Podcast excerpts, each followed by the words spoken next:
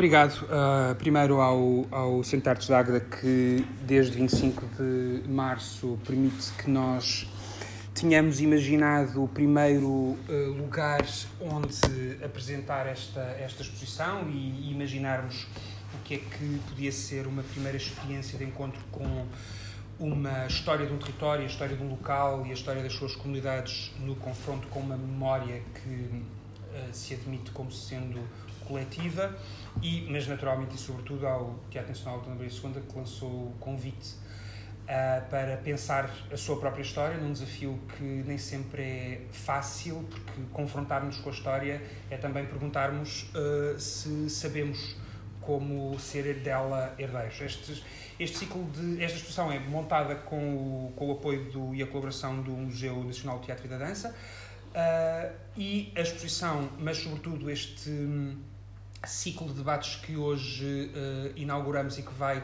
acompanhar todas as, um, todas as datas da, em todos os locais por, por, onde a exposição vai passar, é feita em colaboração com a Comissão para as Comemorações dos 50 anos do 25 de Abril, uh, razão pela qual um, estas conversas não são sobre a exposição de uma maneira, de uma maneira muito, muito concreta e muito específica, mas sim de questões que importará, de alguma maneira, pôr em, pôr em relação.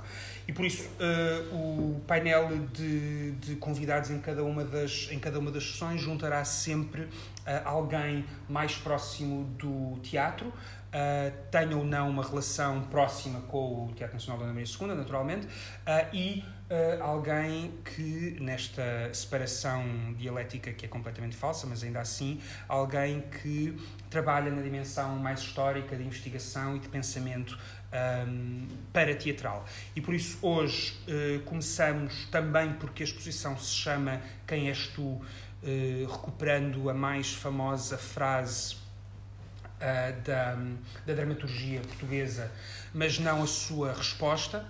Uh, a exposição chamando-se Quem és tu, nós achámos que faria sentido trazermos, por um lado, uh, alguém que tenha abordado este texto e no caso, a última encenação feita no Teatro Nacional Dona Maria II, uh, o ator e encenador Miguel Loureiro, que a encenou em 2019, que para além de ator e encenador é desde há 24 horas um digitado uh, próximo diretor do Teatro Municipal de São Luís, onde o Dona Maria II foi uh, relativamente feliz mas onde a Amélia Recolasso se estreou em 1917, portanto, a responsabilidade que agora te carrega é bastante. Uh, Foi o primeiro sítio onde se apresentou a Sara Bernardes.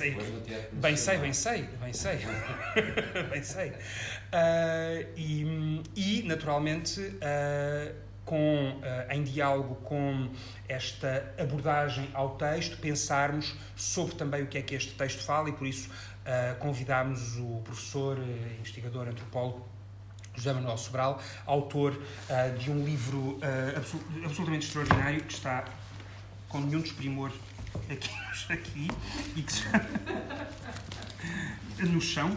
Peço ah, desculpa. É um Não, Portugal e Portugueses, uma identidade nacional, uh, editado pela, pela Fundação Francisco Manuel dos Santos e que uh, resume, na verdade, um, uma linha de pensamento e de investigação que, ao longo uh, das últimas três décadas, pelo menos, tem vindo a pôr em articulação aquilo que é a pequena e a grande escala, a pequena e a grande história, o pensamento sobre as regiões e sobre as identidades coletivas numa escala mais reduzida e depois o modo como isso participa numa lógica de identificação nacional que ultrapassa naturalmente a geografia, a geografia uh, do, próprio, do próprio país. É por isso uma conversa sobre identidades coletivas, teatrais, sobre a possibilidade de conseguirmos perceber efetivamente quem, uh, quem somos.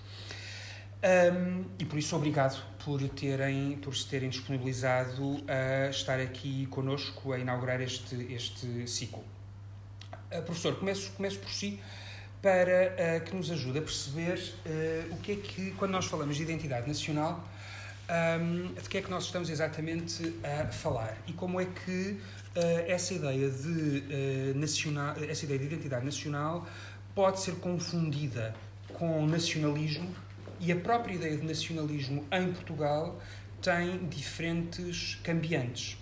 Como é que observa aquilo que é uma relação de, entre um sentido de pertença e esta obsessão por falarmos de nós, esta obsessão pela Portugalidade, como, como, como dizia o professor Onésio Teutónio, Pereira, Almeida, perdão, um, como, é que ela, como é que ela nos pode estruturar? Bom, eh, enquanto a identidade nacional, digamos assim, é, primeiro que tudo, um sentimento de reconhecimento que pertencemos a um coletivo chamado os portugueses. E que é um coletivo como outros no mundo que é povoado por coletivos assim, com ou sem Estado. Os portugueses, os espanhóis, os catalães, os brasileiros, os franceses. É, tudo isso existe. É evidente que isso está ligado a uma história, no caso português, a uma história ligada a um Estado que data do século XII, cujos alicerces são no século XII, e, portanto, as pessoas interiorizaram tão automaticamente esta ideia de que são portugueses eh, que nunca a questionam. Isso é, são os intelectuais que a questionam, são os ideólogos que a mobilizam politicamente em função de determinadas ideias sobre o que é o país ou o que deveria ser o país em função dos seus projetos políticos. Portanto, em primeiro lugar, é isto, é ser-se português e reconhecer-se uh, como português através de determinado tipo de práticas que são específicas dos portugueses, algumas delas, uh, embora algumas delas sejam partilhadas, mas em modalidades específicas. Habitualmente, mas não é requisito das identidades nacionais, tem-se uma língua. E esse é desde logo um traço comum que nós temos todos. Todos somos competentes em português, uh, quer sejamos iletrados, tenhamos o ensino básico que foi variando ao longo dos anos, ou sejamos eh, doutorados, ou quer que seja. Somos todos portugueses, entendemos, comunicamos nessa língua, mais essa língua é algo que nos permite comunicar com um vasto manancial de informação que vai para lá de nós enquanto seres vivos. Nós conseguimos ler, francamente bem, se sabemos ler, o século XIX ou o século XVIII, obras que estão impressas e documentos, desde que não sejam numa língua para especialistas, até ao século XIX nós conseguimos até ler os manuscritos, etc. E, portanto, a nossa própria memória é uma memória de nós enquanto portugueses uh, e é uma memória em que está ligada ao mesmo tempo um destino que vai para além dos pequenos grupos a que pertencemos, as famílias em que estamos, as povoações em que vivemos, é para ir para espaços muito mais amplos. É aquilo que o professor chama o, o, o nacionalismo banal, não é? Aquele que emprega sim, o nosso cotidiano. Parte, sim, isso é o nacionalismo a quem nós nem chamamos nacionalismo e que verdadeiramente nem constitui uma ideologia política, se quiser, é algo absolutamente pré-político, é aplaudir a seleção nacional, para dar os exemplos do Michael Billy, que fez esse grande, essa grande obra sobre, sobre, sobre o nacionalismo, que é o Banal Nationalism, eh, é essa coisa imediata de nos sentirmos portugueses e de nos reconhecermos por um leque muito variado de costumes e de práticas que vão desde as comidas que a gente reconhece como são portuguesas, como sendo portuguesas, algumas das quais, evidentemente, têm uma história antiga, outras nem por isso. Outras nem sequer nos diferenciam muito mas nós pensamos que sim. Ou de atribuir identificações portuguesas verdadeiramente, por exemplo, a, a algo como o vinho ou a cerveja e que eh, verdadeiramente não têm fronteiras. Podem ter localidades, o vinho diferente daqui é, mais, é diferente do Alentejo, podem variar, mas não variam entre nações. Mas, no entanto, a gente categoriza-as como algo nosso, novo, novo próprio. As ideologias do nacionalismo e o nacionalismo político, portanto, aquele que proclama que a nação é um valor supremo, uhum. há diversíssimos tipos de nacionalismo, de nacionalismo político, ah, esses nacionalismos são construções, são uhum. construções posteriores, mas que vivem muito destes sentimentos eh, de pertença e influenciam o modo como a gente, evidentemente, se relaciona com estes sentimentos de pertença, mas estes existem para além, para além disso. Mas, mas, é, mas é isso que permite dizer que há uma diferença, ou qual é que é a diferença entre ser-se português e ser-se de Portugal? Uh, não, acho que isso, ser-se português ou ser-se Portugal, Acho que, no fim de contas, redonda a mesma coisa. A gente habitualmente objetiva Portugal, objetiva o português como uma coisa ligada às pessoas, a nós e aos outros, ou então à língua. Objetivamos Portugal muito como uma dimensão referencial espacial, histórica, uma entidade mais abstrata, ou é mais abstrata e existe historicamente no tempo, ou tem a ver com uma determinada geografia, com um determinado uhum. espaço. Isto aqui é Portugal. Hum. Não, eu, digo, eu pergunto isto porque a dada altura uh, há uma passagem no seu, no seu livro que, que diz tanto as representações negativas como as visões exaltantes envolvem uma caracterização do país. Delas faz parte uma difusão da analogia entre o que é coletivo e o que é individual. Aborda-se a nação como se esta fosse um indivíduo. Exatamente, porque se diz a nação, até no modo como a gente enuncia no português. Hum. A nação, Portugal, mas eh, podemos dizer o Tiago, podemos dizer o José Sobral, estamos a referir a pessoas individuais. E não entro agora no problema, que seria uma questão diferente. Ah, mas a identidade pessoal também é fragmentada, há as dimensões não conscientes, com certeza. Mas há aquelas que fazem de nós indivíduos, desde logo, aquelas que nos constroem oficialmente. Um bilhete de identidade, há determinado tipo de coisas que nos seguem, que, que aliás, uh, uh, e há um corpo próprio que a um determinado momento nasce, a um determinado momento, uh, momento desaparece. É a ideia de falar, é esta ideia de antropomorfizar estes coletivos que são feitos de gente tão distinta, tão variada, que se opõe, às vezes que se mata nas guerras civis, nas disputas familiares. Felizmente, muitas vezes não são mortos, mas às vezes sabemos que alguns dos conflitos uh, mais fortes até são com as pessoas que nos estão mais próximas, não é? Como se as nações fossem algo semelhante a nós. Não são. A gente chama, chama a nação a esses corpos coletivos onde há muita dissonância, onde há muito pluralismo, onde há muita dissidência, onde há muita dissidência, onde há muito confronto. Até um autor uh, britânico, Jonathan Hutchinson, que chama a atenção para o seguinte: para a importância das guerras civis no interior das nações.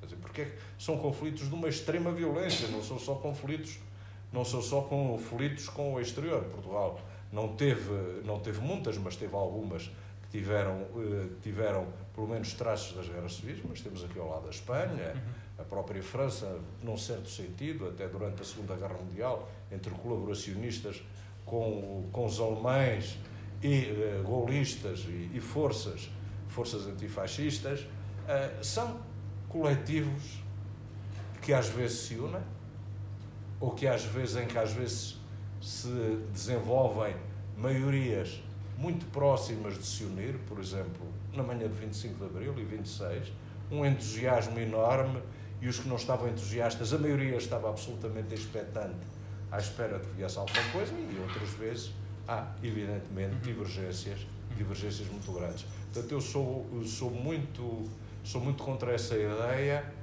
de que, que é inevitável no nosso cotidiano de falar das nações e dos Estados nacionais ou das identidades nacionais como se tratasse de sujeitos individuais.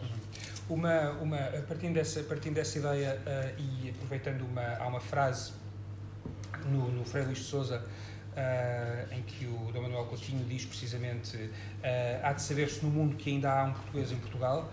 Um, Miguel, como é que um, uma, a, a palavra, e, e, e, tentando prolongar aqui esta ideia de que, de que há uma. Que, o, que, o, que o falar nos pode ajudar a, a, a identificar uma ideia de, de constituição de Constituição Nacional, ou constitutiva de uma ideia de, uma ideia de, de nação, como é que a palavra e o teatro, enquanto matéria de manipulação dessa palavra, partindo do exemplo do, do Frei Luís de Souza, pode ajudar a refletir sobre o que é que é uma identidade nacional?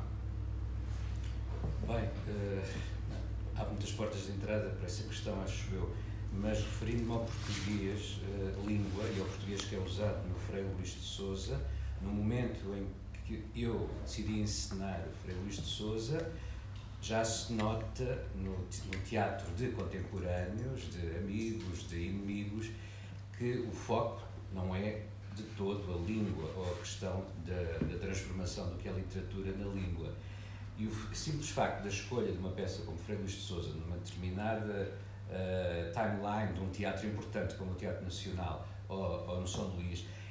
Por exemplo, o Teatro de Praga tinha feito antes Rostov, onde dizia que era impossível já fazer uma peça tão, tão problemática como eu lembro-me disso. Eu achei, eu achei que, como eu não gosto assim de coisas muito imperativas, achei que é esta mesmo que eu vou fazer. Se é... E não foi, acabou por ser um acidente, foi um uhum. convite. Uh, e, e jogando com as representações que eu tinha, o retorno que eu tinha desse ideal de, entre o que eu tinha lido na escola do Frei Luís de Souza, mais as viagens da minha terra, mas depois acabei por ler o Frei Luís de Souza e aquilo que eu via representado em fotografias, a minha memória do vídeo do Ninguém, do, do, do Ricardo Paes, uhum. para mim era um teatro absolutamente atual e europeu, com uma língua arcaica, uh, e, e e contemporâneos meus que diziam que não vale a pena irmos já a este repertório, eu apeteceu-me experimentar se realmente valia ou não a pena. E a questão não era para, para fazer desafios, nem para pôr à prova, era porque me parecia que através da língua, e aqui refiro-me mais a um plano estético, peço uhum. desculpa por este desvio,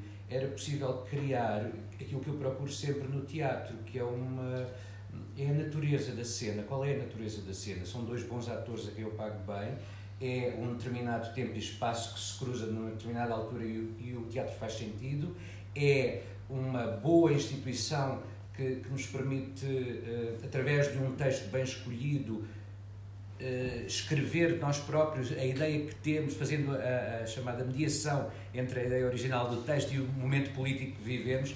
Não, eu achei que só através da linguagem já havia bastante Freire de Souza no seu sublime. E, e, portanto, não cortei absolutamente nada. Eu, mesmo com textos muito maus, já não corto. Eu acho que o texto de Fernando Sousa é um bom texto, só que está pejado, eh, às vezes, de uma certa. Pois há a questão clerical, que assusta muito, não é? Eh, principalmente nos tempos de hoje. E eu achei precisamente o contrário, que, que, que, que se poderia eh, construir qualquer coisa. Poderia haver teatro, numa peça com duas horas, poderia haver pelo menos 10 minutos de bom teatro. Uh, uh, esse, por exemplo, isso teria que ser suavizado de uma certa forma, porque até, suponho eu... Esta frase dizes. Por exemplo, Sim. porque eu não, eu não, não partilho de uma posição nacionalista, apesar das pessoas saberem que eu não sou de esquerda, isso é bom que se diga, mas... Uh, e foi esse o desafio que me fizeram, era uma provocação. Então faz lá o Frei Luís de Souza, não sentes que é que vais fazer uma apologia, não sei Não era isso que, que, eu queria fazer. Portanto, eu queria... Um, numa altura em que o português está um bocadinho abandalhado, é uma coisa de segunda, uh, na, na, na, questão da existência cénica, eu perguntei-me uh, por que não outra vez confiar nesse, nesse aparato cenográfico. A própria língua é um aparato cenográfico, a própria língua é um aparato de, ideológico. Do, do, do, do, encenador. Pode ser o, o encenador mais anódino e se a peça for bem executada porque o texto é tão bom e possibilita tantas portas de entrada, que o encenador acabará em ombros ou na shoulder a seguir, mas quer dizer, é um, é um, é um, um túnel do tempo que se uhum. entra por ali, mas não é um túnel do tempo no sentido só cripto, uhum. é um túnel do tempo que te permite permite pôr muito em perspectiva do que se passa agora à tua uhum. volta, mesmo só pelo uso da linguagem. Uhum ao fundo da sala um, um, um capaz fanado, coisas assim, deste, mesmo a nível só do substantivo, que já não é utilizado, porque a nossa gama de substantivos tem vindo a diminuir, não é? Porque uhum. os meios de informação e os canais de informação têm vindo a aumentar de forma exponencial, mas a nossa, o nosso léxico tem vindo a, a diminuir. E, e, portanto, a, minha posição perante essas questões políticas, do, do, do nacionalismo ou não do texto, eram imediatamente, digamos, condicionadas ou mesmo relativizadas perante esse, esse sortilégio da língua hum. no, no Freire de Sousa. Mas uh, tu sentes que há uh, toda essa reflexão que estás a, que estás a, que estás a propor, que propuseste na, na, para a encenação, é a possibilidade também de perceber um texto que é tido como uma instituição teatral, quando falas da sua atualização, não é a transformação, não é, não é uma substituição, não é? É uma, é uma tentativa de compreender o que é que ainda existe de uh, atual e de, e de espelho em princípios eh, que orientam a própria, através da palavra, que orientam a própria, a própria instituição, não é? Sim, sim, quer dizer, é confiar. Quer dizer, há um momento qualquer na, na, nossa prática teatral recente em que achamos que o público deixa de ter a capacidade de furar a metáfora, as figuras literárias e não sei e fazemos, ultimamente temos jogado muito só mais no statement político ou na papinha mais feita, mais moída em termos dramatúrgicos. E eu acho que não. Eu acho que quanto mais complexificarmos, quanto mais até uh, ligarmos ao oculto, ocultar o, o que é claro, acho que. Mas isso é uma posição uh, particular, não é? E é uma espécie de inclinação da minha parte em relação à, à disciplina cénica, que pode ser um sítio que permita, ao olhar, permanecer lá mais tempo, ao olhar do espectador, ao ouvir do espectador, o intrincado do texto português do século XIX permite-me ficar muito mais enfeitiçado com o que se passa do que hum, o calão utilizado a torta e direito ultimamente é também uma reação já a escolha do texto é uma uhum. reação não é?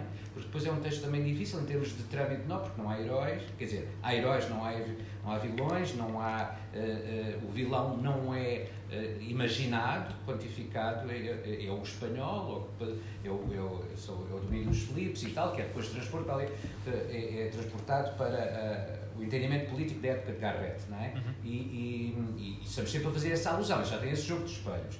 Mas depois, para além do jogo de espelhos, que eu acho não vou simplificar este jogo de espelhos, não vou dizer, não vou pôr lá PID e não sei o que, é que seria mais fácil se calhar para uh, uma, uma, forma de ocupação, por exemplo, no espaço público. Não, uh, confiar, na, confiar nos uhum. nomes, nas datas, nomes que já não existem. Uhum. Gosto muito do Zebaldo por causa disso, porque é uma literatura feita de nomes e datas. Uhum.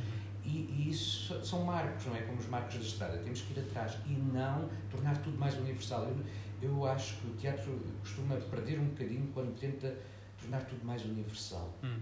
Mas achas que há uma universalidade, mas não seja eh, do ponto de vista, do ponto de, vista de um encontro entre épocas distintas no Frei Luís de Souza que permite que ele possa ser realizado em diferentes contextos para responder a diferentes uh, princípios e vontades. Por exemplo, aqui na, na, no, trabalho de, no trabalho de preparação para esta exposição, quando eu comecei a analisar as diferentes encenações e só me foquei nas encenações apresentadas no Teatro Nacional, porque era o foco, eh, porque era o foco eh, da, da exposição, percebe-se naturalmente que há abordagens completamente distintas, uma mais futurista, por exemplo, do José Wallenstein, em contraste com uma a pele do texto, como, como dizia o Carlos Avilés quando a fez em 99, mas que na verdade são exatamente os princípios que haviam orientado daquilo que é possível perceber uh, essa oposição entre clássico e moderno da, da, da, dupla encenação de 43. Tu sentes que, não, havendo, não, não procurando a universalidade uh, que significa um apagamento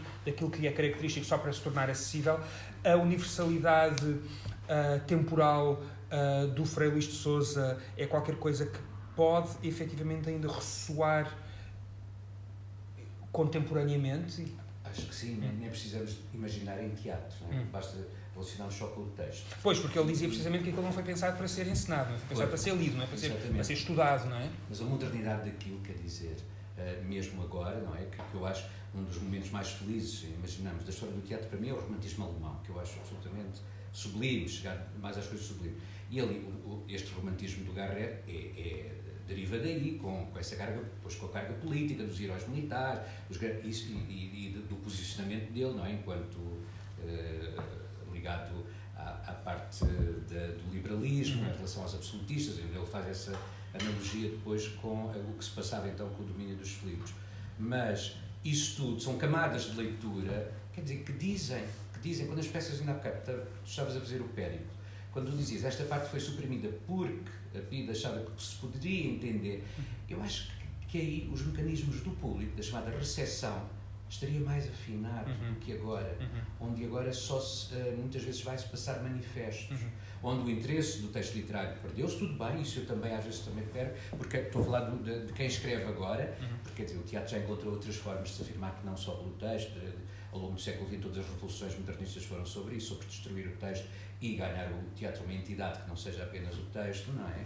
Uh, com, com experiências dos finais dos anos 60 e não sei o quê, conhecemos todos, depois voltou um bocadinho mais eh, reacionário nos anos 80 e 90 a dar prémios de dramaturgia, o próprio Estado dá prémios de dramaturgia, prémios de que voltou a um entendimento que o teatro é subsidiário absolutamente e quase a 100% da literatura, mas, uh, mas no caso do, do Frei Luís de Souza, essa, essa leitura, uh, essa, o, o, que propõe, as linhas do Frei Luís de Souza, hum. propõem uma uma amplitude, uma amplitude que, que não é comum, é por isso que eu acho que ele sobrevive, uh, ou através de, das questões da linguagem, não tanto nunca através do, de, de tentar explicar a situação política uh, uh, literal que se impõe no Fernando Sousa, porque ela já própria é filtrada para o uhum. tempo do, uhum. do Garrett. E então é só jogarmos. O que ele está a propor é um jogo de, de Misenabi, uma espécie de. Não é? Nós, é certo nós estamos em 1834, mas estamos a falar de 1500 e, e, e não sei o quê. E então, por que não? E, o que é que, e, e qual é o gesto que podemos pôr em, ao fazê-lo em 2022, 21? Não sei, uma abordagem mais elegante nos espaços metafóricos que ela propõe, através da ajuda de um bom artista plástico, um cenógrafo. A, a, a, simplicidade, por exemplo, não exaltar esse tipo de coisas que eu acho tem a ver com o cadençador, mas, por exemplo, até eu que não, não, quer dizer, não, não me sinto ferido com. Hoje em dia é perigoso, ser, porque, pronto, com todas as questões que há, mas eu não me sinto ferido por esse tipo de frase, bastante dúbia em termos uh, de um fervor nacionalista e não sei o quê, ainda mais porque ele é o herói, ele não está a ser caracterizado. E então, é, é aí ter cuidado, como é que se dá. Eu acho que são esses pequenos gestos de encenação que. Eu nunca gosto de intervir... Eu, uh, o, meu, uh, o percurso que eu tento fazer é pagar uma autoria, é resolver problemas de um texto. Uhum. E neste caso, ainda mais, foi uma encomenda. Zé Luís Ferreira dá-me um texto e diz: Vamos fazer. Eu, como tu não és de esquerda, vamos fazer este texto que eu acho que é o que ressoa bem em ti. Não sei. E eu achei aquilo logo uma provocação, eu adoro provocações. Vamos fazer só com dois ou três atores e vamos andar pelas escolas, porque não há outra forma. Acontece que o Tiago Rodrigues, ou então era diretor do Teatro Nacional, e convida-me, depois de fazer o Imprompto de a apresentar lá qualquer coisa. E o José Luís Ferreira ouve esta história, e sendo amigo do Tiago, e propõe isto. Que eu fiquei assim, preferia não ter feito logo isso, porque isso é uma pessoa ser lançada aos leões, né? fazer o Frei Luís de Souza, a Castro, ou da Barca do Inferno, depois disto, ou retiras-te, eu ainda não me retirei, mas saía molgado. E depois, todos os jornalistas que me, que me entrevistavam nessa altura perguntavam: então fazer o Frei Luís de Souza? Mas os pregos já disseram que isto não se pode fazer. Aquele Miguel Branco, da Time Out e não sei o quê. Eu disse, sim, claro, com certeza, eu se calhar também teria essa perspectiva se estivesse a colaborar nos pragmas, mas eu acho que se pode fazer, que tinha defender ali, e achei que se podia respirar ali. Como também havia quem dissesse que já não se podia fazer os Chekhovs sem ser à maneira, por exemplo, do Stan, ou não sei o quê, não é? E eu acho que se voltaram a fazer muito mais Chekhovs mesmo, que não à maneira do Stan. Eu acho que não se podem fazer. Já não se podem fazer Chekhov. Exato. Isso é uma conversa. Uh, uh, acho que já chega de. Sim, sim. já, já chega de Chekhov. Já não se pode fazer o back, já não se pode fazer continuas. Uh, mas isso já não se pode é continuar a ir. Uh, agora, uma tirada um bocadinho reacionária, peço desculpa já não se pode ir para as escolas de teatro sem visitar livrarias e bibliotecas de forma diária, porque quem escolhe ainda os repertórios são os práticos. E admira-me às vezes até com os atores que, gosto de falar à mesa de literatura e não, não há eco. Não há eco. Há eco sobre as últimas séries da Netflix e não sei o quê, e eu acho muito bem, mas depois fica por ali. Há, há eco numa determinada parte, não há eco para outra. Professor, uh, uh, o Miguel falava uh, duas, duas coisas aqui que me permitem fazer aqui uma ponte. Um, uma delas é, utilizou o exemplo do romantismo alemão e de como isso terá certamente influenciado um, a própria escrita, a própria escrita garretiana, ou, ou, ou enfim, do mais próximo que tivemos do romantismo português, que não vingou propriamente, não, não teve propriamente um sucesso muito, muito duradouro, mas também uh, a utilização de, de, a utilização de outros elementos, e nomeadamente em colaboração muito estreita com artistas, com outros artistas que, que podem trazer ao texto formas de o, de o, de o interpretar. Uma das dimensões que aborda no seu, na sua reflexão é de como é preciso sermos atentos à às possibilidades de interpretação do que é que são definições de nacional a partir do modo como as vanguardas artísticas, por exemplo, mas também o pensamento científico e também a investigação, a podem traduzir. O Miguel agora falava de como quem define são os, são, são os práticos, quem está na prática, mas, uh, mas a possibilidade de nós construirmos um universo referencial uh, e ele ser uh, condicionado, mas também explotar possibilidades de interpretação, como é que isso pode, ao longo do tempo, ajudar a constituir um, uh, e a alargar um território onde a ideia de coletivo se vai aprofundando? É evidente que isso foi construído por, ao longo do tempo, sobretudo por produtores de discurso, hum. que movem-se uh, no interior, precisamente mesmo desse discurso. Uh, e para rompermos com isso, a primeira coisa que há a fazer é olhar para é a identidade nacional ou portuguesa numa perspectiva comparada. Como é que são os outros? Somos um entre vários. E não pensarmos que existem coisas portuguesas. Uh, ou unicamente portuguesas.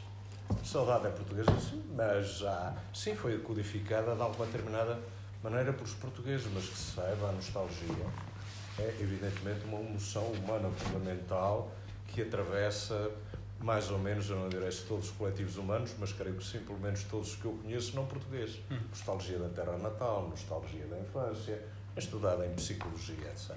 Portanto, mas a certa altura, uh, e durante muito tempo e para muita gente, vive-se na ideia de que esta é um traço inequivocamente português.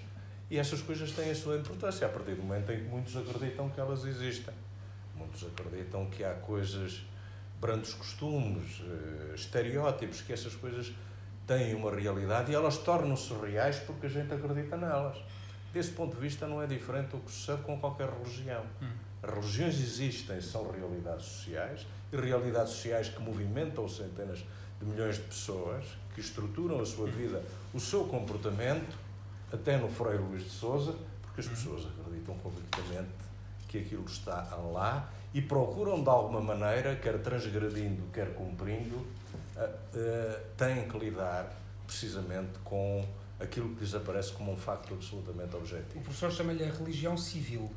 É? É, o nacionalismo é uma religião civil, mas tem muito. Mas aqui estava a falar das religiões ah. em termos gerais. Okay, o cristianismo okay. surgiu e não podemos falar hoje, às vezes, até analisar uma peça de teatro sem ter em conta as dimensões da consciência, da culpa, como aqui no Freire Luís de Souza, essa culpa terrível dos presságios que vem de que as pessoas aceitaram um determinado tipo de religiosidade.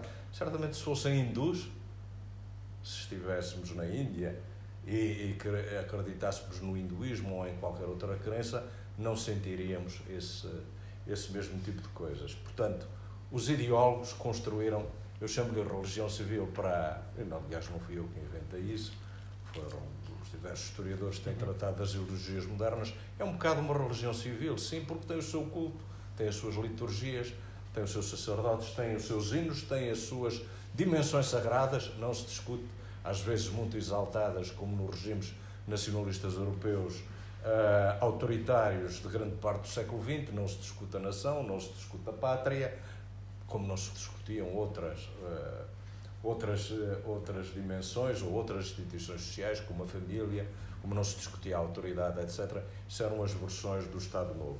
Agora, o Garrett, voltando aqui ao uhum. Fernando Luís de Souza, o Garrett, como intelectual, como intelectual, faz parte, evidentemente, desses construtores, se quisermos, dessas metanarrativas ou dessas representações que moldam a maneira como a gente eh, se aproxima do nacional. Uh, e que, por vezes, são muito semelhantes, uh, porque o Garrett não está sozinho. Porque o Garrett é tributário das suas experiências na Grã-Bretanha da educação da educação que obteve eh, por via britânica, é tributário do romantismo alemão, etc. etc. E, portanto, todas essas pessoas, ao mesmo tempo, um pouco, eu diria, em todo o mundo euro-americano, vão construindo determinado tipo de ideias sobre o que é a nação, sobre o que é o povo, sobre o que são as tradições nacionais. O, o Almeida Garrett, e vê-se aí no Freire Luís Souza, ele remete claramente para isso, o Almeida Garrett não só está a construir um teatro nacional porque, em princípio do século XIX e com, o romantismo, há que construir uma literatura nacional e há que construir uma literatura nacional assente naquilo que se pensava que era o mais específico de cada nação, que eram as suas, que eram as suas tradições nacionais, tradições nacionais que supostamente não teriam sido, digamos assim, ainda desvirtuadas pelo cosmopolitismo da elite intelectual. Hum. Portanto, a elite intelectual romântica vai criar essa ideia em Portugal, como na Escócia, como na Irlanda, ele tinha antecessores irlandeses, uh, como na Alemanha, ele vai à procura dessas tradições uh, nacionais que ele convoca muito, em nota de pé de página, uhum. remete muito para isso, que o influenci, teriam influenciado muito durante a infância, mas não foi uma relação transparente. Eu uhum. estou na Quinta do Sardão, ouvi as criadas analfabetas.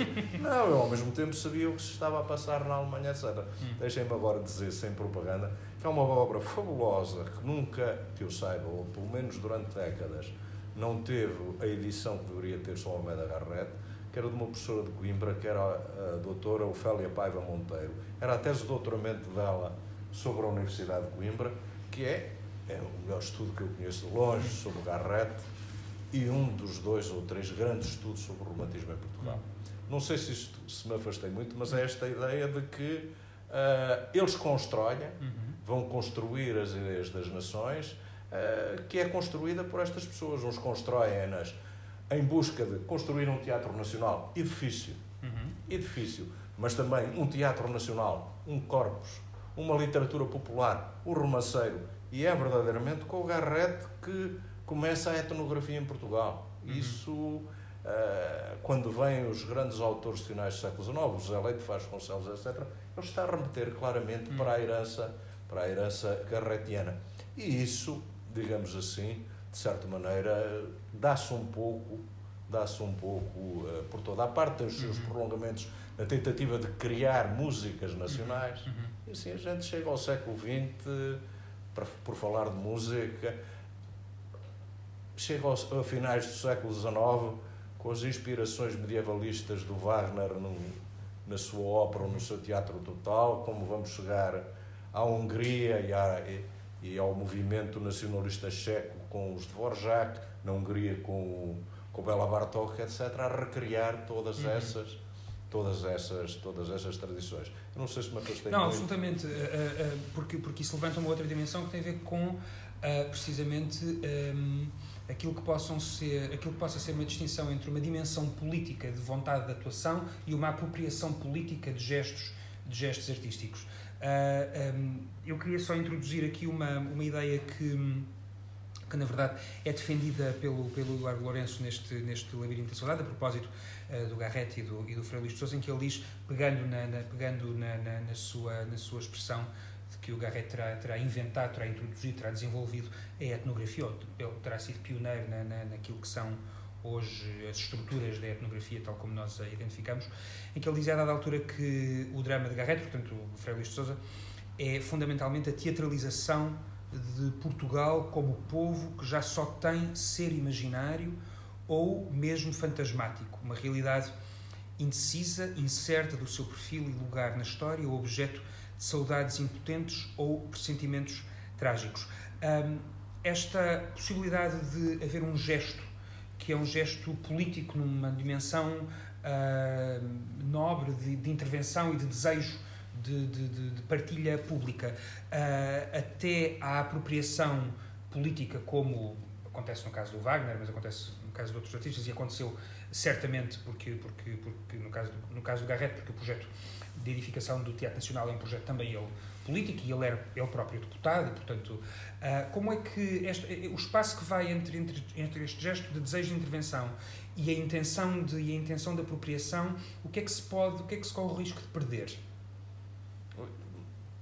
não sei verdadeiramente se perderá se, hum. se perderá nada mas é evidente que há aqui uma intervenção intelectual toda ela conduzida pela ideia de proceder a uma enorme regeneração nacional. A palavra era mesmo esta, hum. não era, a regeneração não foi só o período que a gente chama a regeneração, o Fontes Pereira de Melo também era isso, os movimentos materiais, hum. mas era uma regeneração, uh, uh, é, um, é uma palavra que ocorre constantemente no léxico liberal, ainda antes da Revolução de 1820, no sentido de um ressuscitar nacional.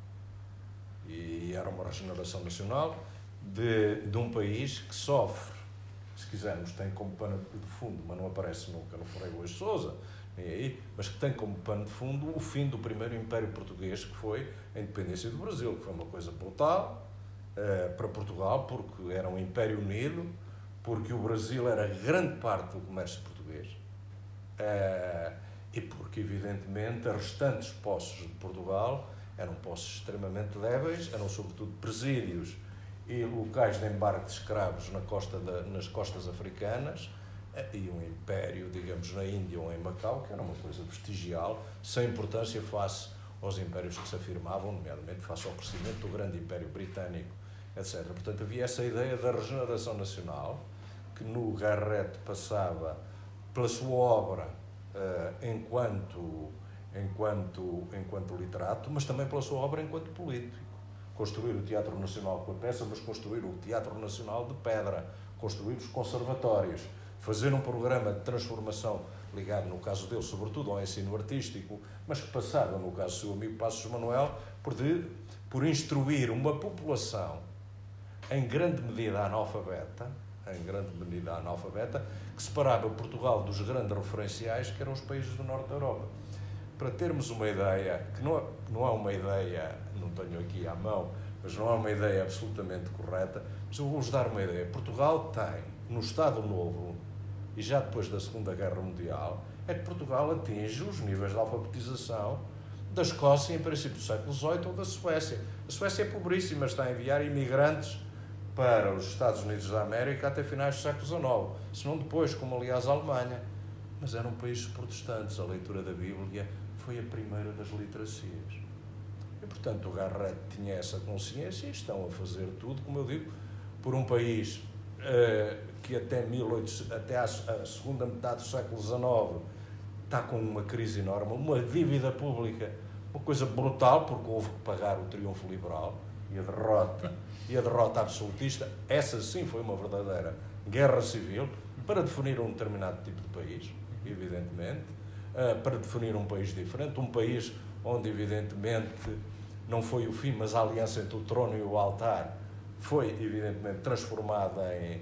foi muitíssimo, muitíssimo, muitíssimo transformada e, portanto, tudo isso faz parte dessa ideia de construir um país.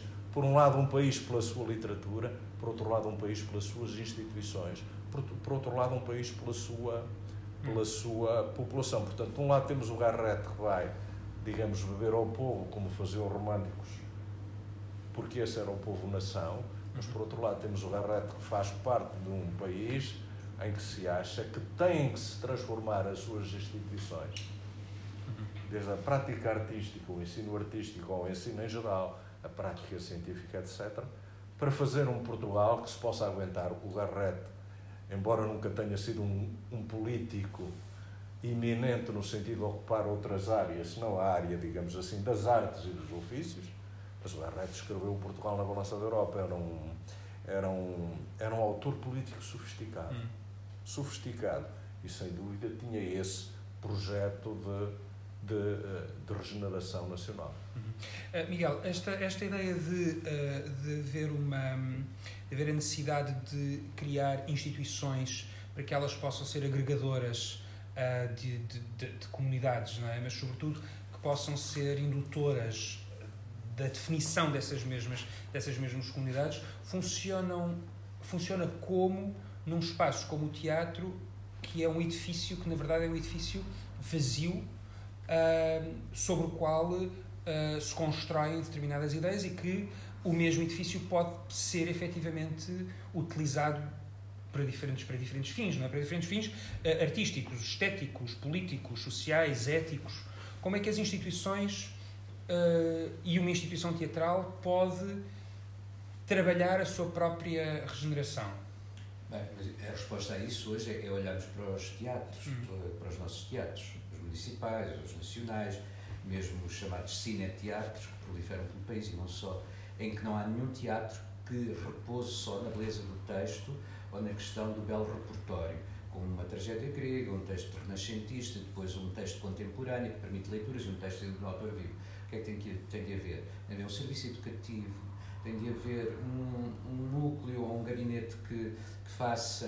Uh, que trata, por exemplo, com as comunidades, né? comunidade de imigrantes, comunidade de presos, comunidade de presidiários ou condenados, não sei como é que se diz, repensar. O teatro passou a ser um, um bocadinho, agora já não é bom dizer, mas um bocadinho centro de estudos sociais de Coimbra, não, não, não sem, sem, o, sem a problemática maior, mas, mas é um, é um sítio onde, onde as questões sociais são analisadas não da perspectiva de estética, são, são Parece um laboratório vivo. Social. Eu ainda não te tinha pedido o programa para o São Luís, não é essa a intenção da minha pergunta. Não, não é. Mas é muito visível. Quer dizer, quando tu perguntas isso, e, e regressando ao Garrett. Sim, sim. Era precisamente era na lógica, na lógica do. do... Exatamente. Uhum. Enquanto no tempo do Garrett a necessidade foi criar essa triangulação, o professor uhum. teve a dizer, da questão do conservatório, de um teatro pedra, portanto, um teatro edifício, como a, a igreja, o grupo de pessoas e a igreja pedra. É? E ali também era, era o seu contraponto. Uh, como é que se diz, de, de cultura civil, uhum. uh, uh, teatro pedra, e depois ele criou uma coisa que eu acho que é o mais importante, que é um conjunto de pecinhas. O Frango Sousa realmente é maravilhoso. Depois o falar a verdade de mentir já é mais ou menos assim. Depois quando se vai, passa para o tio Simplício e para a Filipa de Vilhena, aquilo, ainda ontem estive a ler o, o, o tio Simplício e aquilo, ai, estes pretinhos tão porcos desde que vieram da África, eu achava engraçado o que é que quer dizer, o que é que seria ensinar o repertório hoje do, do que ele criou. Mas ele queria realmente há essa noção de repertório que não havia antes. Uhum, pois. Uh, uh, e depois, hoje em dia, quando se diz ah, o Teatro São João, o Teatro Dona Maria tem, é um teatro de repertório. Não é isso a questão do repertório. No repertório não é fazer Shakespeare, Molière, não sei o quê. É criar um corpo de peças que uma uhum. companhia as possa uh, em prol da educação da comunidade, da cidade, da região, não sei, ser um exemplo também que reflita as práticas uhum. civilizacionais desse sítio, não é? E, e, nesse sentido, Garrett tem essa. É, hoje em dia, eu acho que isso está mais que adquirido o teatro é hoje um sítio de civilização, até porque deixou de ser popular com o advento do cinema, da televisão e das imagens e não sei o quê. As pessoas não vão correr para ver a peripécia, a morte, o drama, o jogar da Sara Bernard, que demorava 10 minutos a morrer, as pessoas iam ver só para ver lá morrer, não é? As pessoas, eh, o teatro tem, realmente foi adquirindo ao longo do século XX outra função na sua forma natural. Às vezes pela vaidade, do, do, dos atores ou dos criadores que querem, têm uma ambição política maior ou não e começaram a, a cruzar-se. E também dos académicos começaram a colaborar mais, porque quando a literatura deixa de ter a pegada pesada sobre o teatro, o teatro fica disponível. Uh, uh, para outras uh, disciplinas, maioritariamente na área social, mas não, já há tantos cruzamentos, não há nenhum teatro que não se preste, o gabinete de teatro e, e ciência, não é? Hum. Chama sempre o, professor, como é que ele se chama, que é o ótimo, eu próprio já muito teatral, estou a falar agora já na realidade portuguesa. Bem, esqueci-me de nome, já, hoje não tomei o comprimido, peço desculpa. E, uh, mas o teatro e a ciência, o teatro e a física. Depois começou... O Carlos Fiolhais. Exatamente, o, o maravilhoso Fiolhais. E, e Hoje o teatro, quando eu imagino, eu agora estou a falar isso porque vou estar à frente do teatro, é abrir o cérebro e pensar que mais valências é que podemos ter. Já temos as pessoas. O, o, já temos nós os atores, temos uh, há teatros, no São Luís existe, no Dona Maria também existe, no São João também existe. Uh, uh, uma coisa que eu acho perfeitamente que é a, a, gesticulação, como é que se diz? A linguagem gestual para, para o, o público que não. Língua. Língua gestual. Língua gestual. E depois existe também para o. Como é que se diz cego sem ser cego? Não, não, não é invisuais. Ambípedes, não é? Ambliopes. Ambliopes. Parece um nome de antílope, não é? Ambliopes. Os ambliopes, como é que é a sessão? 10 minutos antes do público geral entrar, vêm até nós e os senhores tocam-nos. É para ver e nós somos todos apalpados. É uma forma de comunicação que é para quando a pessoa que está a fazer o relato dizer o ator, não sei o quê, eles relembram-se de como nós estamos vestidos, é uma forma. Portanto, isto tudo são, eh, de certa forma, são formas para potenciar as salas cheias, não, não penso que sejam, são para inscrever o teatro na sua pertinência social, porque o teatro só per si, quer dizer, eh, não, não se aguenta hoje em dia. Tem que ter todas essas valências. E aí o plano de Garrett está cumprido. Hum quase de, de, evolução natural. E que bom que isso é. Não hum. estou a, eu, sou, eu, eu, sou às vezes um bocadinho eloquente a explicar, ajuda-me vontade de rir, porque quando eu comecei a ver teatro era, não havia nada e, e, e isto foi para. Às vezes vai-se extremos que passam a ser caricatos, não é? Como no outro dia eu estava a ver um amigo meu que também saiu um texto e tudo que tinha a palavra era de Molière, o texto, e tudo que tinha a palavra negro ele riscava, porque havia duas pessoas. Uh, de ascendência africana, e eu acho isso já mais problemático porque o negro não quer dizer, por exemplo, uma mesa negra, ela realmente é negra. Temos que ver até onde é que vai depois todo esse exagero revisionista, que é também ao serviço de um certo repertório. Porque hoje o repertório é isto: é criar, é que o teatro se torne uma casa uh, de encontro de todas as disciplinas e mais alguma, para além da transposição em forma bidimensional de um texto que é liso, não é? Que é um, hum. que é um papel uh, mais ou menos bonito, no caso de, de Garrett, absolutamente, eu acho que é programática, mesmo a elegância, ele é lindo de ler, o Garrett é lindo mesmo na, naquelas obras que depois não têm continuação na cena, ou mesmo nas outras coisas que conhecemos menos, a formulação, tal como Camilo, ainda para mim, ainda é melhor, mas a formulação, a, a maneira como ele desenha o português, na ideia que quer dizer, não é? Pois Patrício também faz isso muito bem, os, os decadentistas, os simbolistas do. E, e, e isso é, é, é, um repertório. E, o repertório dos perigosos, porque não já não há interlocutores para essa chamada. Um, estetização do real, da linguagem, não sei o que. Eu não sou filósofo nem sou teórico da literatura, não me interessa isso, isto é tudo isto são impressões, eu sou mais impressivo e, sensitivo em relação à prática. E agora, um teatro só é justificado perante o Estado e perante a comunidade se tiver todos os serviços, o serviço de apoio às mães grávidas, não sei o quê, o serviço, estou a exagerar, o serviço de apoio à mulher, não sei o quê, o serviço de apoio ao homem. E isso, para mim, é um repertório hoje onde hum. está. Bem ou mal, eu caricaturizando mais, eu ponho-me do lado de eh, eu acho que algumas coisas são fantásticas, o salto que demos, outras, tal como no tempo de Garrett, o tio Simplício já seria uma anedota uhum. fazer. É, uh, uh, é isso que eu acho. Há aqui, uma, há aqui uma dimensão que, que o Miguel está a falar uh, que me parece que um, ehm, tem que ver com uma ideia de, da identidade das instituições e da honra da honra das próprias instituições, como é que elas podem ser, como é que elas podem ser protegidas às vezes de si mesmas, não é? Da, da, da, como é que elas podem alimentar a sua própria relevância. Um, nós, um, a relação que nós temos com a instituição é, uh, sendo um país, do ponto de vista, do ponto de vista democrático, muito recente e ainda a aprender uh, aos tropeções, às vezes, o que é que são, que, como é que nos podemos relacionar eh, enquanto comunidade e como é que podemos, como é que podemos evoluir também, como é que as instituições se vão mantendo e se vão protegendo de si mesmas quando como acontece com, com, o Teatro Nacional, criado numa, numa monarquia, atravessando uma Primeira República, sendo, sendo palco, uh, como, como temos aqui alguns exemplos em cima, uh, de manifestações uh, do, do, do, regime ditatorial, atravessando depois, atravessando-se depois para desfeito, reconstruindo-se com a, com a democracia. Como é que as instituições podem sobreviver aos tempos que os, que os contextualizam, mantendo uma honra e uma identidade?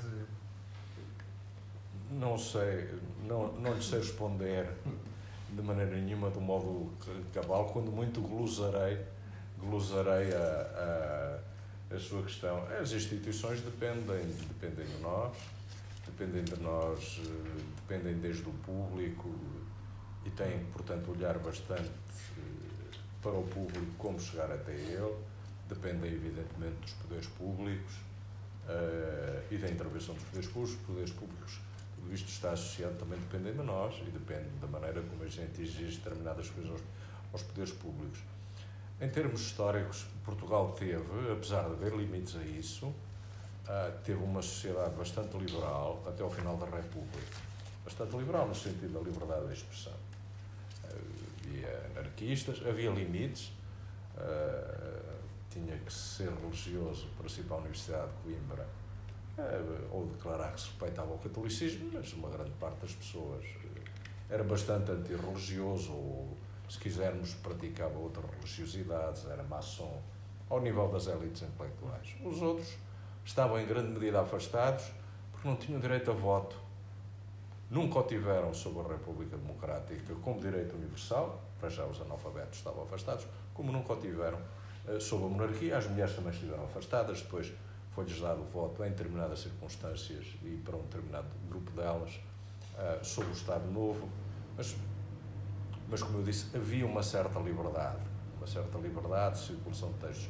Sobre o Estado Novo, aquilo que a sua tão interessante iluminadora, não digo isto para elogiar, por estar aqui ao meu lado e ser seu convidado, digo isto que é verdade, de uh, exposição e, uh, e, o modo que, por exemplo, como a mim instruiu sobre o Estado Novo, mostra que, mesmo quando se tratava de um teatro nacional construído em finais, no momento em que a ditadura, ao contrário do António Sérgio, pensava naquela carta escreve para o Bernardino Machado, e muitos republicanos pensavam uma ditadura que não seria efêmera e uma ditadura militar que daria lugar a um Estado novo francamente inspirado no fascismo italiano a partir da Constituição de 33, e onde o Dr. Salazar seria a figura central, um Estado novo nacionalista, colonialista e abertamente racista até 1945, grosso modo, quando evidentemente construiu uma outra narrativa uh, sobre quando acabou com o Império Colonial e construiu uma outra narrativa em que os portugueses eram portugueses os diversos, os, os, os que viviam uh, em territórios portugueses por do de toda a parte. Uh, mas o Estado Novo, mesmo sobre este regime, com censura, polícia política, limitações financeiras, a gente via uma companhia que vivia em negociação privada, uh, da, sempre precária, por parte desse Estado, de ter Dona Maria II, uns palcos, uns veludos e ter um teatro nacional por, para Portugal pertencer às nações civilizadas, isto é, europeias e norte-americanas uh, uh, dessa época, uh, mas sempre com problemas do ponto de vista da sua sustentação financeira, era, e estamos aqui a falar da elite do mundo dramatúrgico, uma grande parte dos atores viviam muito mal, e todas as pessoas, e todas as pessoas ligadas ao teatro, mas com todos estes constrangimentos e os da censura, ainda faziam coisas como tentar uh, o Frederico do Ramato, não era? A visita da velha senhora, o tentar a mãe coragem, o Brecht, sempre uhum. o Brecht era o homem Sim. do Berliner Ensemble, era o homem da, que tinha ficado do lado lá na Alemanha uh, dominada pelo Partido Comunista. Uhum. Portanto, vemos que é sempre possível fazer alguma resistência. Uh, agora, é, tudo depende do modo como vamos mobilizar e que tipo também de pessoas é que temos para mobilizar. Hum. E eu confesso que não sei como estão as coisas no teatro atualmente, mas eu confesso que vi afastar uh, muita gente do teatro entre o final dos anos 60 e os anos 70, a altura em que eu cresço e até faço durante algum tempo teatro universitário digamos assim, durante muito pouco tempo, mas fiz porque isso era uma instituição. E não era só uma instituição, era uma instituição para crítica ao regime, mas era mais do que isso, não, não era só uma instituição, digamos assim, de combate político, era mais uma tentativa de falar das coisas humanas, evidentemente, num contexto em que qualquer coisa humana era facilmente politizável. A casa de Bernardo Alba, não se podia falar, era a sexualidade, o autoritarismo, era o Lorca, era era, era sabe-se lá que mais. Depende muito do modo como as pessoas, como as pessoas uh, vão reagindo, os que estão à nossa volta, e do modo como é que elas podem ser sensibilizadas para o teatro, certamente pelas pessoas, pelos agentes do teatro, mas para além dele. E aquilo que eu vejo hoje em dia, muita vez, dir-me se estou enganado ou não, é que houve alguma. tem havido alguma tentativa de recuperação de espaços, instalações, etc., eh, para representações teatrais, etc. Mas não sei se isso tem tido sucedâneo uhum. na manutenção de atividades, etc., uhum. ligadas a esse nível, que eu acho muito importante. Deixe-me só fazer um comentário do que disse sobre o teatro ser uma espécie de. Eu, por acaso, sou de outra instituição rival mas ser uma espécie de instituto de, de, de, de estudos sociais ou de instituto de ICS, de Instituto de Ciências Sociais, no caso de ser, de ser o meu, eu já estou, já estou reformado. Um, de alguma maneira, de alguma maneira, o teatro foi sempre isso. De alguma maneira, o teatro uh, foi sempre isso. É evidente que eu vou dar um exemplo extremo disso vou dar um exemplo extremo disso, e que por acaso com o qual me familiarizei mais, uma altura em que já fazia teatro estudantil, foi nos meus primeiros, uh, final do liceu, primeiros anos, uh, primeiros anos de faculdade, foi quando eu descobri o teatro grego.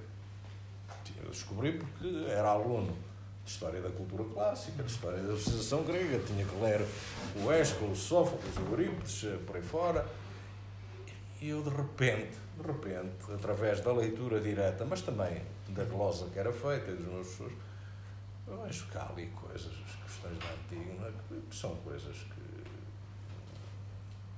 que existem, uhum. que existem e, e, quer dizer, que são, que são debates que atravessam, uhum.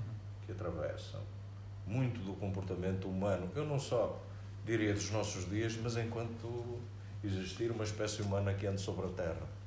A esse propósito, uh, quer dizer, isto não foi nada preparado, mas a esse propósito há uma, há uma frase da, numa peça em que, chamada O Ermita do Chiado, que a Agostina Bessa Luís escreve depois de deixar de ser diretora do Teatro Nacional e que é uma, e que é uma no fundo é uma metáfora sobre, sobre o isolamento de ser diretor do Teatro Nacional.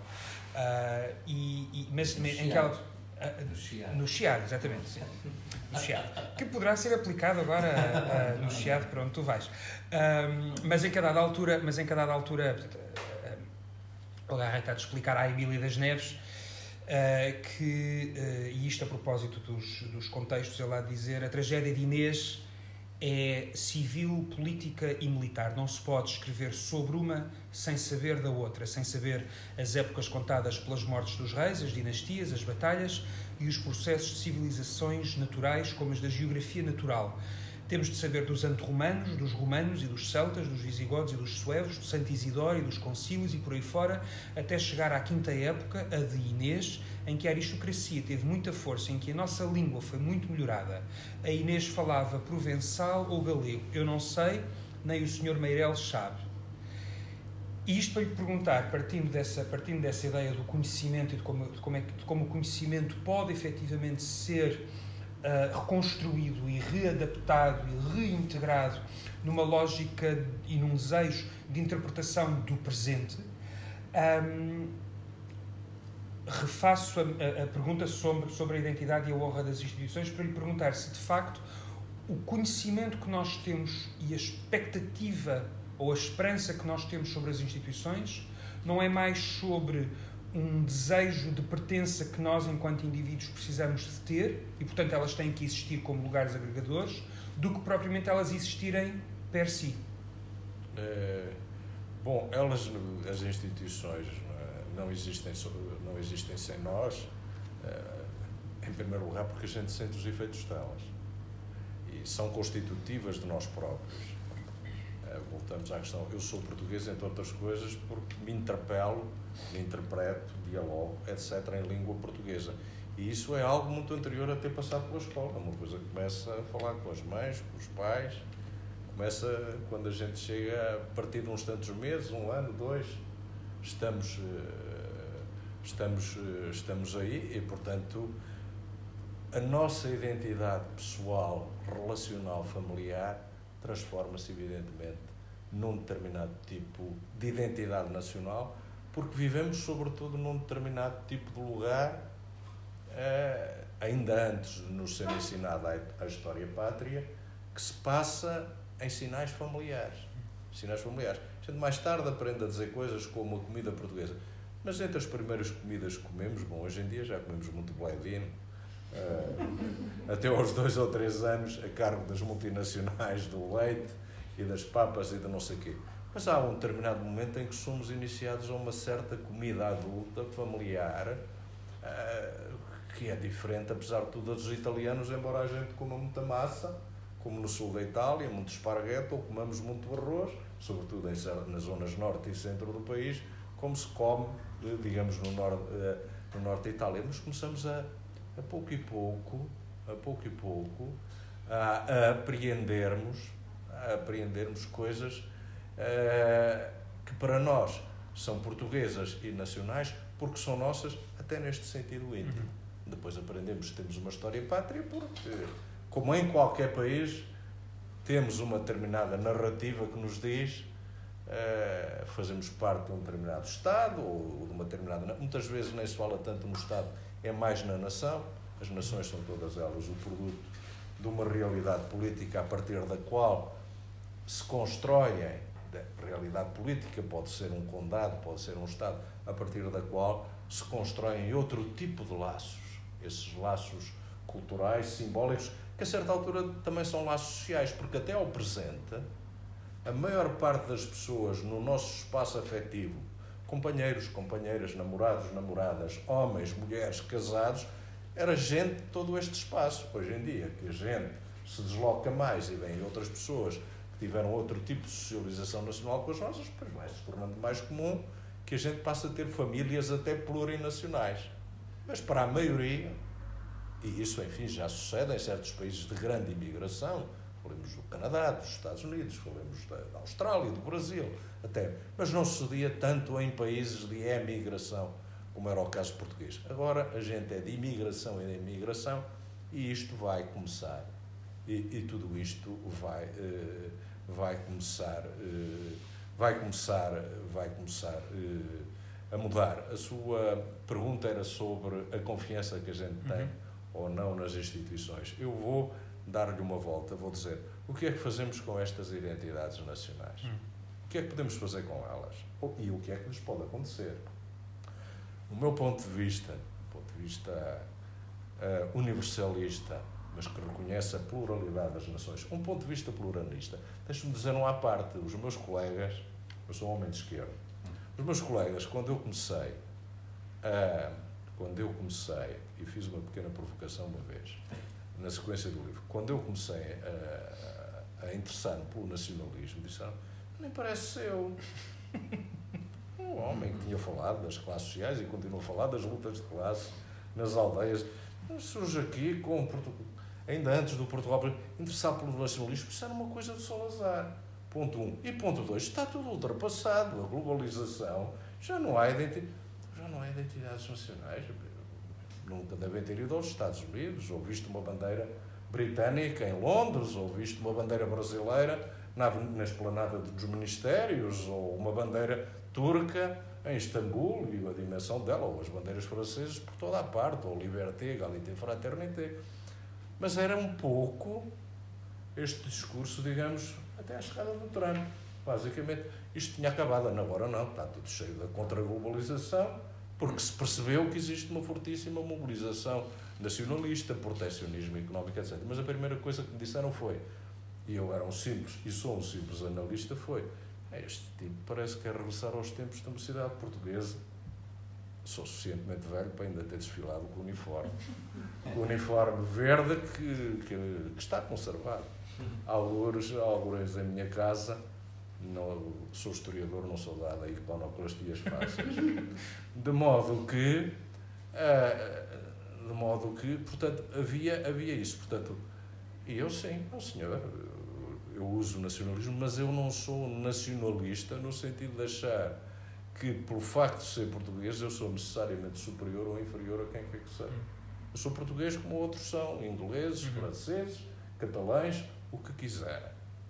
Eu sou um entre eles. Agora, não vou dizer uh, que não sou, porque reconheço-me, porque gosto de, gosto de certas coisas e porque, apesar de tudo, no meu limite de conhecimento humano, pois naturalmente tenho relações mais fáceis e mais imediatas com as pessoas uh, portuguesas que fazem parte do meu cotidiano. Não quer dizer que gosto mais delas do que isso. A gente conhece cada um na nossa terra, mais valia nunca ter conhecido, e conhecemos outros que não são portugueses, uh, evidentemente, e com os quais a gente sente muito maior afinidade humana, porque, evidentemente, acima das nacionalidades também há uma identidade humana uhum. que está acima das identidades nacionais, sem dúvidas, das fronteiras, das fronteiras e tudo mais. Portanto, como eu gostava de ver isto evoluir, era para um pluralismo em que se reconhecesse a diversidade, se quiserem. Eh, lutando o mais possível contra os estereótipos nacionais, que para países relativamente pequenos como Portugal são altamente deprimentes. Quem é que não se lembra na última crise da dívida soberana o haver um ministro das Finanças, das Finanças holandês que dizia os povos do Sul, com ar disto, aqui italianos, portugueses, espanhóis, gregos, é só pensam em vinho e em mulheres. Quer dizer, somos vítimas desse tipo de coisas que muitas vezes são substrato para medidas excessivas, eh, para medidas políticas e económicas que fizeram sofrer uma grande parte das populações, das populações eh, destes países. Portanto, eu gostaria de ter um mundo em que convivesse, uh, em que houvesse liberdade de expressão para uh, os direitos nacionais, sem pôr em causa nem os direitos individuais, nem o coletivo humano em geral. Mas há muito tempo que, que eu sei que uma coisa são as minhas esperanças, outra coisa é aquilo que a realidade uh, faz do mundo. Mas gostava que fosse isso. E, evidentemente, que a identidade nacional, que foi sempre uma coisa histórica, evidentemente ela necessariamente inclusiva e, se quiser, uma identidade nacional onde, de facto, há que levar à prática sem serem os portugueses de qualquer outra trajetória, desde que eles se reconheçam e queiram ser portugueses. Miguel, para, para terminarmos, como é que o Frei Luís de Souza pode ser, se ele tivesse que ser eh, traduzido uh, para uma outra língua, um, como é que ele guardaria uh, o símbolo e o simbólico que, que ali está contido e que, de alguma maneira, por mais ou menos próximo que possamos estar, quer, da, quer das questões ali levantadas, quer das necessidades que existem de traduzir, explicar, uh, verter para, uma, para um olhar contemporâneo, como é que ela pode guardar o que, o que lhe é simbólico e o que lhe é uh, ideal nacional?